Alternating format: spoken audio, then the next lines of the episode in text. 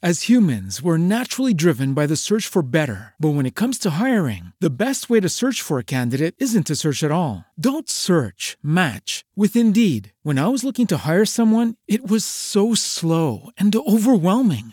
I wish I had used Indeed. If you need to hire, you need Indeed. Indeed is your matching and hiring platform with over 350 million global monthly visitors, according to Indeed data, and a matching engine that helps you find quality candidates fast. Ditch the busy work. Use Indeed for scheduling, screening, and messaging so you can connect with candidates faster. And Indeed doesn't just help you hire faster. 93% of employers agree Indeed delivers the highest quality matches compared to other job sites, according to a recent Indeed survey. And listeners of this show will get a $75 sponsored job credit to get your jobs more visibility at Indeed.com slash podcast. That's Indeed.com slash podcast. Terms and conditions apply.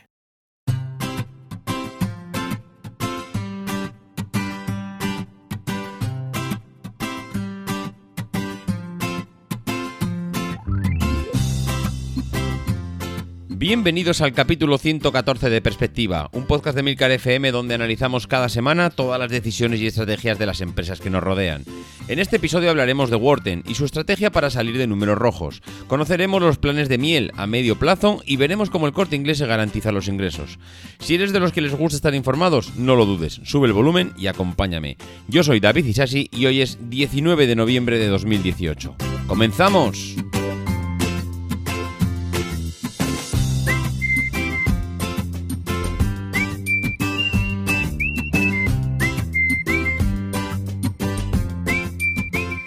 Muy buenas a todos, ¿cómo estamos? Bueno, pues la verdad es que no se puede estar mejor, por lo menos en mi caso, porque ya me he recuperado parcialmente, vamos a decir, de esa, ah, digamos, catarro, esta, bueno, iba a decir mini gripe, que me tenía un poco asolado eh, la semana pasada. Es verdad que por otro lado, pues eh, he andado un poquillo liado en casa, porque hemos tenido una pequeña inundación pero bueno, eh, eso me ha impedido eh, estar junto con Carlos Burges grabando Proyecto Macintosh, pero no me va a impedir que ahora en el fin de semana, aquí en la tarde del sábado, tranquilamente, con un cafecito al lado, encuentre un momento para grabar el episodio de, de esta semana de perspectiva. La verdad es que esta semana sí que sí, esta ya no lo podía dejar pasar más quiero hacer ya una recopilación de las noticias que ya tenía almacenadas, que se me estaban saliendo por las orejas y que durante todo el mes de octubre he ido, he ido guardando y que ha llegado el momento ya de, sacar, porque es que le hemos dedicado ya demasiado tiempo o demasiados programas a, las, a una empresa dedicada, pero ahora ya toca el momento de ver qué es lo que está pasando en el mundo, en el resto de los negocios. Es, eh, vamos a empezar por una noticia porque es mm, realmente curioso el titular. Decía un, decía un artículo de, Sandra Tobar en, el blog de mercados.es eh, que decía, Worten abrirá más tiendas para escapar de las pérdidas. La verdad es que es curioso cómo eh, el titular mm, realmente mm, es un fiel reflejo de la realidad, porque luego lees el artículo de Sandra y realmente pues eh, dice lo que dice el titular pero no se entiende como Worten, una empresa que ya lleva en España 10 mm, años, que según el artículo ha ido perdiendo año tras año tras año, ha ido perdiendo dinero, ni un solo año ha dado la cadena beneficios. La verdad es que debió empezar con muy pocas tiendas, creo que apenas empezó con, iba a decir menos de 10, creo que he leído 8, 8 tiendas en el año 2008 pero que estamos en el año 2018 y tiene, y tiene 60 establecimientos. Es decir, 60 tiendas eh, distribuidas por toda España. Han pasado 10 años, eh, la empresa ha vuelto a cerrar con números rojos el año pasado y parece ser que tiene un plan estratégico muy claro y es seguir abriendo tiendas. Es realmente eh, no sé, es muy, es muy chocante. Es muy chocante que cuando una Em, una empresa llega a un país, se puede entender que necesita, mm, bueno, asentarse, viene ya con un modelo implantado, se puede entender que eh, no tenían que aprender nada aquí, más allá de conocer la cultura y aprender del mercado español, pero mm, a nivel de negocio ya sabían, no venían aquí a aprender del negocio, ya venían con un negocio implantado. Y en cambio, mm, bueno, han pasado 10 años, han ido perdiendo eh, bueno, es que estamos hablando de que si en el 2008 perdían 10 millones de euros, en el 2013 eh, perdían casi cerca de 80 millones de euros y en el 2017, el año pasado, estaban cerca de los 20 millones de euros. Es verdad que del 2013 a 2017, hombre, hemos mejorado pues 60 millones por el camino, que no es, que no es moco de pavo, mejorar 60 millones de euros, pero estamos hablando de que eh, seguimos teniendo pérdidas de 20 eh, millones de euros.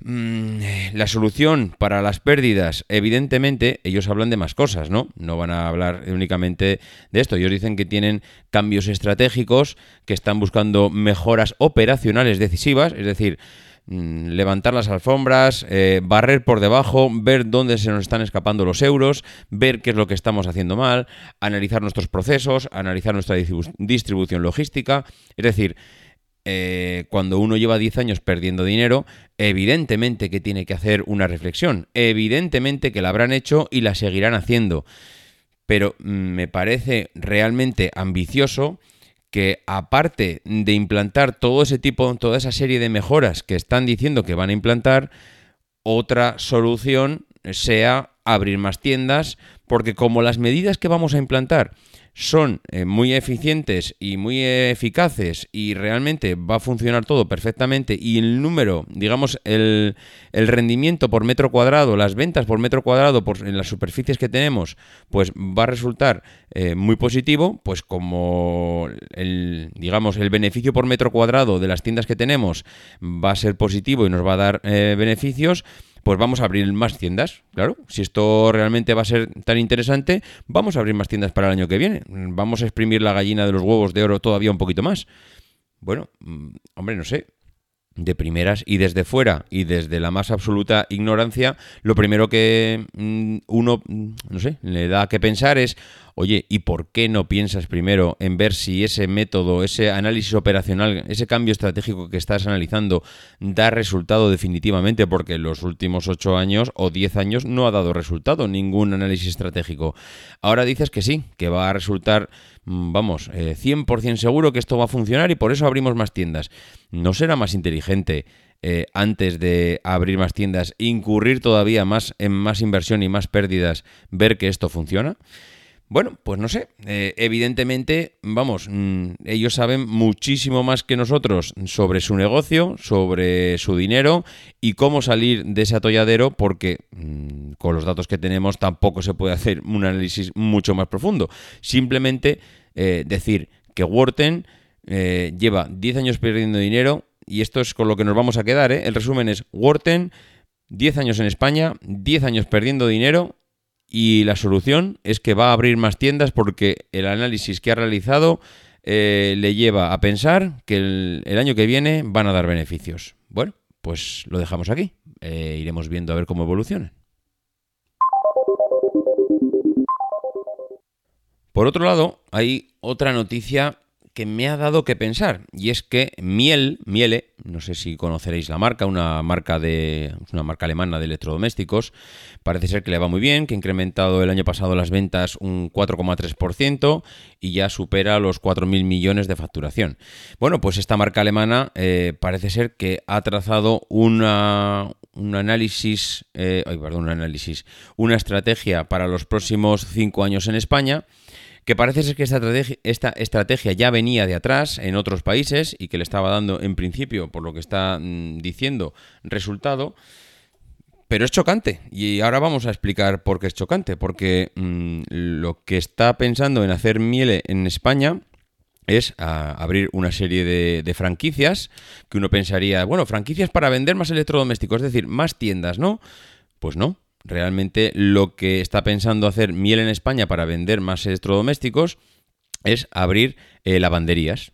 Mm, abrir lavanderías de tal manera que bueno eh, ella pueda seguir metiendo primero sus electrodomésticos en estas lavanderías hombre aquí hay una cosa que sí que es interesante dentro de toda la estrategia ¿eh? ahora seguiremos comentando la parte positiva eh, de esto es que cuando abres lavanderías en un franquiciado, evidentemente si tu negocio es la, venta de electrodomésticos, las lavadoras que vayas a meter allí a nivel industrial son todas tuyas.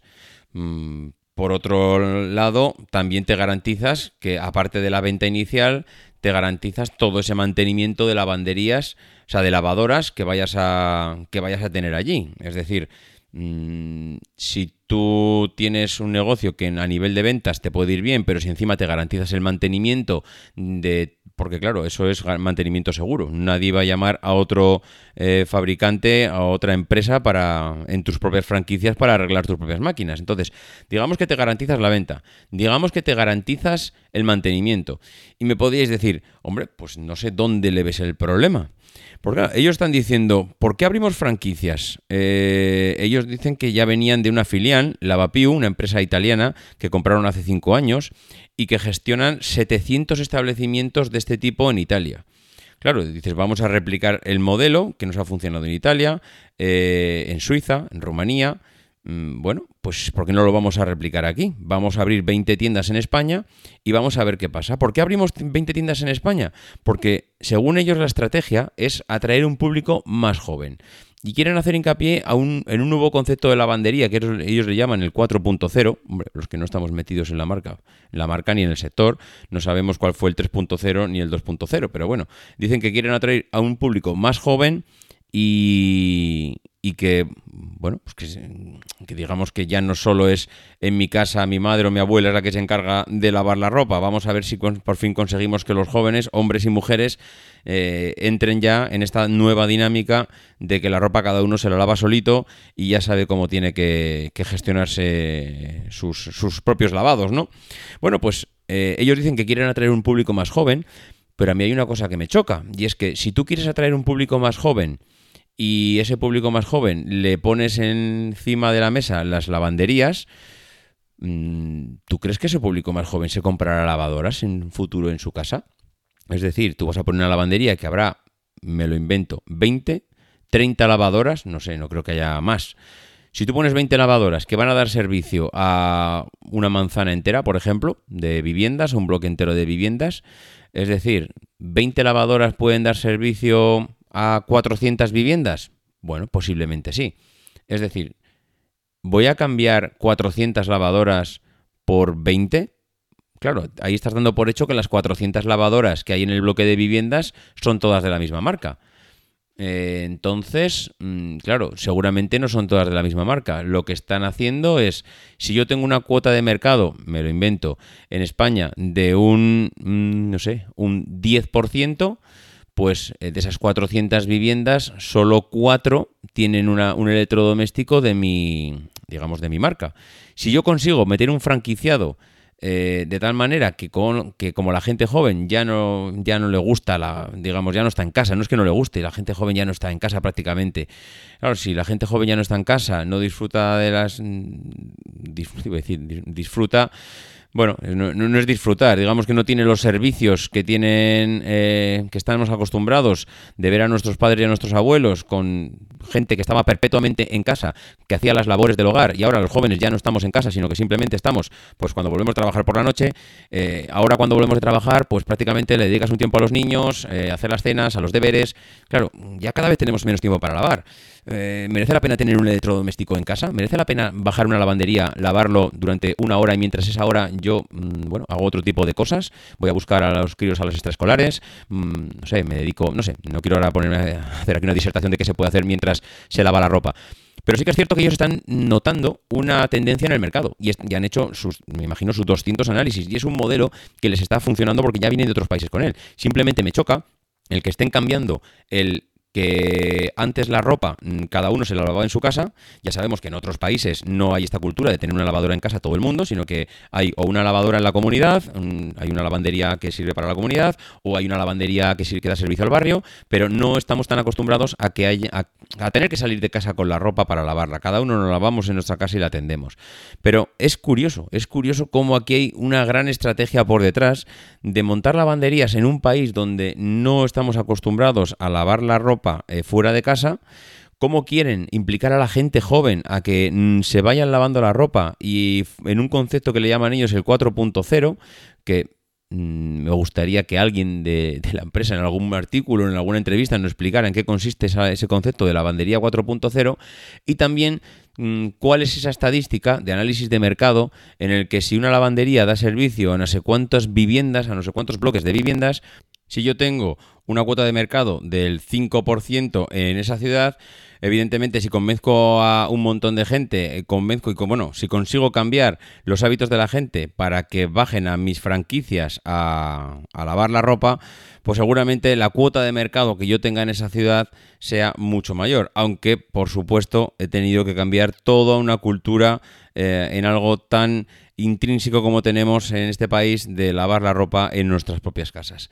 En fin, eh, nada más al respecto. Simplemente es que si alguno de vosotros conoce algo más sobre este tema, sobre el sector, ha leído algo que yo no, haya llegado hasta mí, pues hombre, la verdad es que os lo agradecería porque estoy realmente interesado en, este tema, porque no sé cómo va, no sé mm, cómo va a desarrollarse, no sé si realmente es una estrategia de éxito intentar cambiar la cultura de un país en este sentido y que claro, es posible que haya una disrupción entre cómo se hacían las cosas antiguamente con la gente en el que solo trabajaba prácticamente una persona en la familia a cómo se pueden hacer hoy en día en el que mm, trabaja todo el mundo, hay muy poco tiempo para estar en casa y es posible que los tiempos estén cambiando en este sentido. Hay otra noticia que también eh, hoy parece ser que toca eh, artículos de Sandra Tobar. La verdad es que es una articulista o una periodista, no sé cómo definirla, eh, que realmente a mí me gusta mucho y sigo bastante los artículos que realiza. Ella habla de un cambio en la, forma de, de estocar de Mercadona y que van a empezar a copiar modelos como el de Decathlon. Esto a mí me interesa porque realmente todo el tema logístico siempre me, ha traído bastante y el que alguien como una empresa como Mercadona a día de hoy todavía esté pensando en cambiar, eh, mejorar procesos logísticos cuando se supone que Mercadona es una empresa de éxito, que es eh, donde todo el mundo se copia, donde todos los distribuidores de, de alimentación de este país pues parece que tienen un espejo en el que mirarse, pues mira, parece que no, parece que ellos todavía tienen procesos que pueden mejorar y que, y que todavía pueden limar un poquito o un muchito en función del proceso la manera de rentabilizar el producto. ¿En qué consiste este, este, man, este nuevo proceso que van a copiar de Decaldón para reducir el stock? Pues As humans, we're naturally driven by the search for better. But when it comes to hiring, the best way to search for a candidate isn't to search at all. Don't search, match with Indeed. When I was looking to hire someone, it was so slow and overwhelming. I wish I had used Indeed. If you need to hire, you need Indeed. Indeed is your matching and hiring platform with over 350 million global monthly visitors, according to Indeed data, and a matching engine that helps you find quality candidates fast. Ditch the busy work. Use Indeed for scheduling, screening, and messaging so you can connect with candidates faster. And Indeed doesn't just help you hire faster. 93% of employers agree Indeed delivers the highest quality matches compared to other job sites, according to a recent Indeed survey. And listeners of this show will get a $75 sponsored job credit to get your jobs more visibility at Indeed.com slash podcast. That's Indeed.com slash podcast. Terms and conditions apply. ¿No te encantaría tener 100 dólares extra en tu bolsillo? Haz que un experto bilingüe de TurboTax declare tus impuestos para el 31 de marzo y obtén 100 dólares de vuelta al instante. Porque no importa cuáles hayan sido tus logros del año pasado, TurboTax hace que cuenten. Obtén 100 dólares de vuelta y tus impuestos con 100% de precisión. Solo con Intuit TurboTax. Debes declarar para el 31 de marzo. Crédito solo aplicable al costo de la presentación federal con TurboTax Full Service. Oferta sujeta a cambios o cancelación en cualquier momento. Consiste en algo que parece mentira que todavía no lo tengan eh, realizado. Y es que parece ser que hasta hoy Mercadona tenía, eh, a la hora de reponer stock en las tiendas, tenía, mm, digamos, un pedido automático realizado eh, cada, cada X tiempo. Según lo que comenta Sandra en el artículo, van a sustituir el antiguo pedido automático en los productos secos por una actual reposición de referencias con un mínimo de stop. Que eso, mm, bueno, no sé, hay diferentes formas de eh, abastecer a un supermercado, pero dentro de las múltiples que haya, pues eh, esta es una de ellas.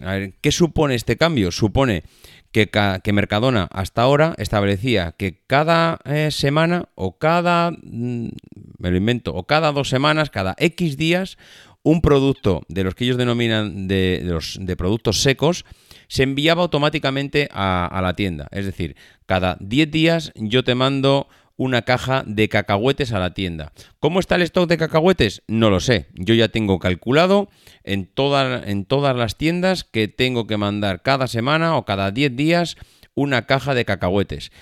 ¿Cuál es el problema? que si tú no has vendido esa semana cacahuetes, pues claro, tienes el stock de la semana pasada más el pedido que te llegó la semana pasada, más el pedido que te acaba de llegar esta.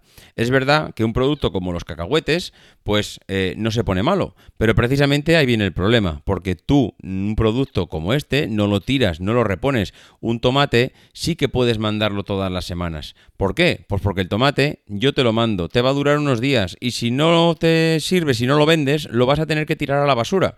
Con lo cual sí o sí o sí te tengo que mandar eh, el tomate todas las semanas.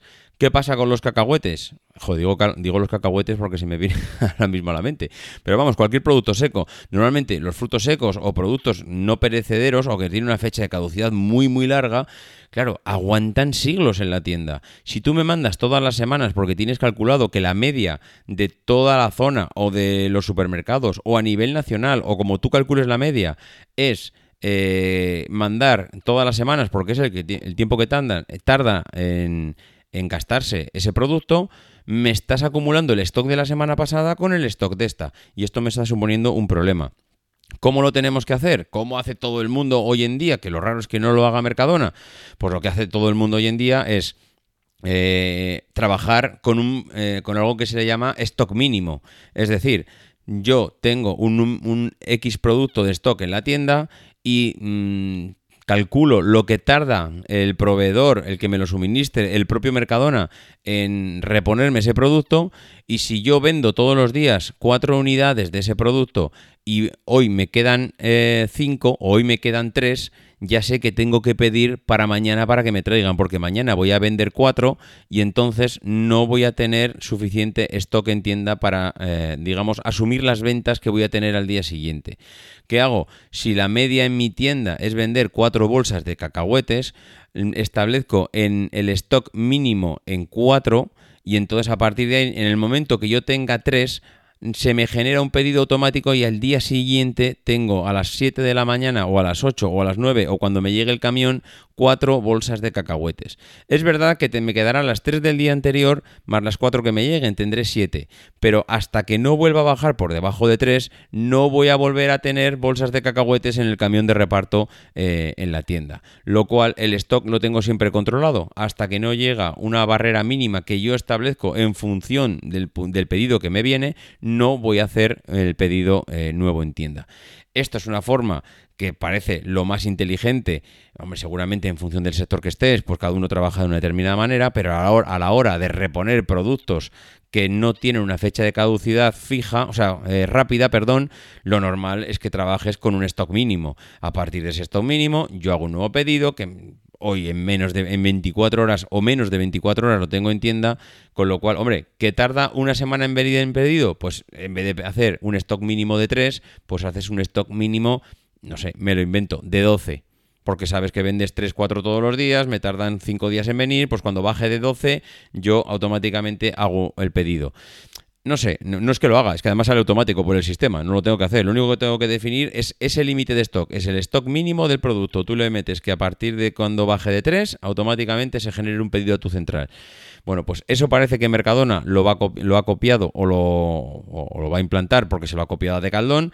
Lo que parece raro es que Mercadona a día de hoy todavía no tuviera implementado este tipo de gestión logística en sus supermercados. Bien, pues otra noticia, y esta vez viene por duplicado, es que el corte inglés va a empezar a cobrar un, canon a las marcas que se instalen en sus tiendas. Ya sabéis que mm, hasta ahora el grupo del corte inglés, como la gran mayoría de, digamos, de centros comerciales, de espacios grandes de ventas, cobran un variable en función de las ventas que tiene eh, la marca que se ha instalado allí, ¿no? Es decir, cuanto más vendas, más eh, más, más alquiler te cobro, eh, me llevo una comisión más grande. Bueno, pues eso parece que va a cambiar. Han descubierto una nueva manera de ganar dinero y es que va a cambiar ese modelo con relación a las marcas que tienen alquilados ahí los espacios grandes y a partir de ahora les va a fijar eh, un mínimo de ventas. Es decir, la manera que tiene el corte inglés de incentivar las ventas y de que los, las marcas tengan allí los productos siempre más eh, de moda, por así decirlo, es que mm, siempre les cobrará un mínimo. Es decir, si tú vendes, hasta ahora es, si tú vendías mm, cero, yo cobro cero, ahora es, si tú vendes cero, yo cobro 10. Es decir, a partir de ahora, y la cifra de 10 me la acabo de inventar, a partir de ahora yo te voy a cobrar un mínimo. ¿Y qué me garantizo con este mínimo? Evidentemente, tener más ventas. A partir de ahora el corte inglés ya no tendrá unos beneficios en función de las ventas que tengan las marcas que tengan allí tienda, sino que el corte inglés tendrá siempre un mínimo de beneficios. En esto lo que hace es apretar todavía más a las, eh, a las marcas que tengan allí tienda dentro de su centro comercial, dentro de su espacio, lo cual todavía pues ahoga un poquito más a, a estas empresas y les obliga pues no, no, no nos engañemos, a vender un poquito más caro porque tiene que llegar a unos beneficios mínimos, porque claro, los primeros 10 euros se los lleva el corte inglés, los primeros 10 o 20 o 50 o lo que tengas establecido, se los está llevando el alquiler del espacio que tienes allí en el edificio del corte inglés. Hombre, mm, ¿qué queréis que os diga? Pues ¿Está bien para el corte inglés? Pues maravilloso, desde luego. Eh, te estás garantizando siempre un mínimo de beneficios en base a, las ventas. Bueno, seguramente será un mínimo. A partir de ahí, si, si, lo estoy reventando en cuanto a ventas, también tendré mi correspondiente comisión y también aumentará mi comisión. Pero lo que me garantizo es eh, tener yo mis beneficios mínimos. Ellos lo están vendiendo como que también eh, lo que hacen es incentivar a las, a las marcas, a las empresas que están ahí establecidas, pues para que tengan sus productos siempre renovados, siempre actualizados, que siempre esté lo último, lo que está de moda. Y entonces, claro, eso hace que los clientes vengan cuando siempre tienes lo último del mercado en tu, en tu establecimiento. Hombre, siempre eh, al final se está comparando últimamente al corte inglés con Amazon. ¿Por qué? Pues porque Amazon está, ha pasado de un modelo online eh, o 100% online, en el que te mandaba los productos que ellos mismos se encargaban de distribuir de todo el mundo, y que en cambio ahora Amazon está comprando supermercados, está abriendo pequeños almacenes, está intentando posicionarse en el, en el, mercado de la tienda física y en cambio el corte inglés, que ha sido el rey de la tienda física durante muchísimos años en este país, ahora mismo está posicionándose lo más rápido posible en el sector online. Y ojo, os digo una cosa, yo que pensaba que el corte inglés sería de esas empresas que mm, son auténticos dinosaurios y que les iba a llevar por delante la nueva era digital y la nueva era tecnológica y la nueva era mm, de las eh, telecomunicaciones y la distribución y, las todo, todo, yo pensaba que se los iba a llevar por delante, pues me estoy sorprendiendo porque cada vez, cada semana se lee una noticia nueva del corte inglés en cuanto a actualización de su estrategia. Tenemos al CEO del corte inglés que ha salido hace poco, o más bien lo han, lo han echado y han implantado perdón, han implantado, ha llegado otra persona con ideas nuevas, eh, más afín a la familia. Bueno, la verdad es que el corte inglés está haciendo movimientos que a mí desde luego me da que pensar en que será difícil que a esta gente les vaya mal, porque te puedes equivocar, pero lo que no se les puede achacar nunca es que se están moviendo. Y cuando uno se mueve continuamente, sobre todo como lo están haciendo ellos, es difícil que te vaya mm, mal en un medio largo plazo. Te puede ir mal en un corto, puedes tomar una decisión mala. Pero en el largo plazo lo normal es que te vaya normalmente bien. Hay otra noticia además que viene a refrendar esto que acabo diciendo que hacen continuos movimientos, es que salía hace poco también en el Confidencial una noticia en el que el Corte Inglés y Merlín negocian una alianza para crear un gigante inmobiliario. Hombre, pues eh, esto también habla mucho de la diversificación del corte inglés en los diferentes negocios. Parece que quiere cumplir lo antes posible con las agencias de, calificación que les han prometido que, oye, ya que te voy a emitir más bonos de deuda y ya que te voy a ampliar, digamos, esa confianza que venía depositada en ti para que me devuelvas la deuda, por lo menos cumple tú con tu parte y aumenta un poco, diversifica tu negocio para, digamos, disminuir el riesgo que tienes en el caso de que no te vaya mm, realmente bien en el sector actual. Hombre, tiene todo el sentido. Al final las agencias o los fondos de inversión o eh, quien sea que te preste dinero, lo que te pide es que hagas algún movimiento para garantizar un poco el futuro. A cualquiera que está en problemas de, económicos, lo que le están pidiendo es dime qué vas a hacer si yo te dejo dinero. Hombre, dejar dinero a fondo perdido creo que ya nadie lo hace y mucho menos eh, si no te ven dar, ya, ya no solo establecer un plan, sino dime ya eh, para tal fecha, qué es lo que van a hacer, dime los sitios que por los que vamos a pasar en los próximos años y vamos a poner un plan maestro que vaya definiendo un poco todo ese camino, esa ruta que vas a, eh, por la que vas a pasar en los próximos años. A mí, desde luego, el corte inglés eh, me parece una empresa que será todo lo antiguo que tú quieras, será, mm, vamos, del pasado, si puedes decirlo en cuanto a, en cuanto a marca, pero a mí me suena que en cuanto a posicionamiento suena mucho a futuro más que a pasado. Y esto ya no es ni siquiera noticia, simplemente es una pildorilla. Y es que el señor Juan Roch, el presidente de Mercadona, el dueño de Mercadona, ha hecho una inversión en una cadena de comida japonesa que se llama Kento, en la comunidad valenciana. Y diríamos, ¿y qué demonios hace este hombre invirtiendo en un restaurante de en una cadena de comida japonesa? Bueno, pues es un proyecto que parece ser que es de, eh, de mediados del año 2007, que es un local que abrió en la calle San Vicente en Valencia y que, bueno, pues el, el programa eh, de lanzadera eh, que tiene que también está promovido por Juan Roch es mm, precisamente eh, lo que intentan es que esta cadena mm, amplíe, digamos, o que se lance a extender la cadena a otras localidades. ¿Qué le puede mover a Juan Roch el meter allí dinero en un restaurante de comida japonesa? Pues nadie lo sabe, la verdad. No sé si es una simple diversificación de sus dineros, no sabemos si tiene alguna relación con Mercadona, no sabemos si tiene alguna relación con la distribución online, no sabemos nada de nada, pero que desde luego que Juan Roch, que es eh, un lince de los negocios, meta dinero en una cadena de comida japonesa, pues desde luego, mm, no sé, será algo que estará más que estudiado y este hombre no deja un euro en una estantería si no es porque piensa coger dos. Bien, ya para terminar, pues lo único que me queda antes de despediros es recomendaros, si es que no lo habéis escuchado en ninguna parte, pues algunos de los podcasts que están aterrizando en, en Emilcar FM. La verdad es que ya hay algunos que tienen más de un programa de recorrido, pero eh, en este último trimestre del año, pues parece ser que el señor Emilio Cano está sacando esa chequera que tanto, que tan famoso le ha hecho y está fichando a gente que de verdad yo no sé de dónde saca gente de tantísima calidad para los podcasts que, está, que están saliendo.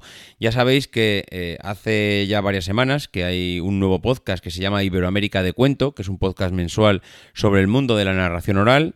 Es un espacio que, bueno, que está para disfrutar de, de la palabra, de la diversidad de voces, estilos, propuestas y de los lugares donde habita por las tierras iberoamericanas. Está dirigido por Pet Bruno, por Manuel Castaño, por Nicole Castillo y Andrés Montero. Todos ellos son narradores profesionales y en este podcast les vais a escuchar con contar cuentos y también entrevistas con otros narradores, escritores y todo tipo de personas relacionadas con el cuento en países de habla hispana. Iberoamérica de Cuento ya lo tenéis ya disponible en Apple Podcasts, Spreaker, Evox, Spotify y en cualquier aplicación que uséis de podcast.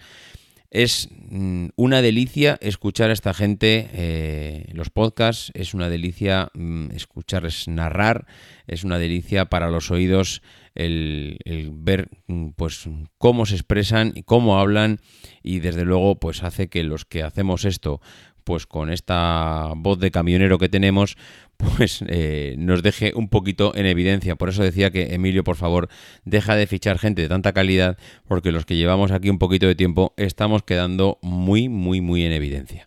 Y por lo demás, pues eh, nada más, ya sabéis que nos vemos aquí todas las semanas, que se acerca ya el periodo eh, prenavideño. Bueno, es que se acerca el prenavideño, lo tenemos ya, que la Navidad lo tenemos a la vuelta de la esquina, que dentro de cuatro semanas eh, tendremos aquí ya los turrones que el Black Friday lo tenemos a la vuelta de la esquina, que, que, que, que no sé, por favor, que, si hay cualquier noticia que a mí se me escape, mandármela por cualquier medio de comunicación, ya sabéis, davidisasi.mac.com, arroba maxatiné en Twitter o en el grupo de Telegram que sale 300.000 noticias al día y que nada más, que nos escuchamos la semana que viene y que no dejéis de intentar ser uno de esos locos que hace lo imposible por cambiar el mundo.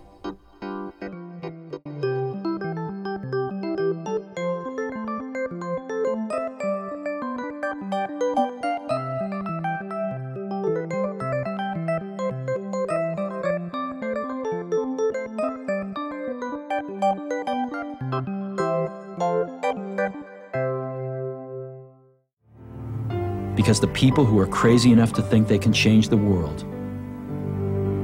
are the ones who do.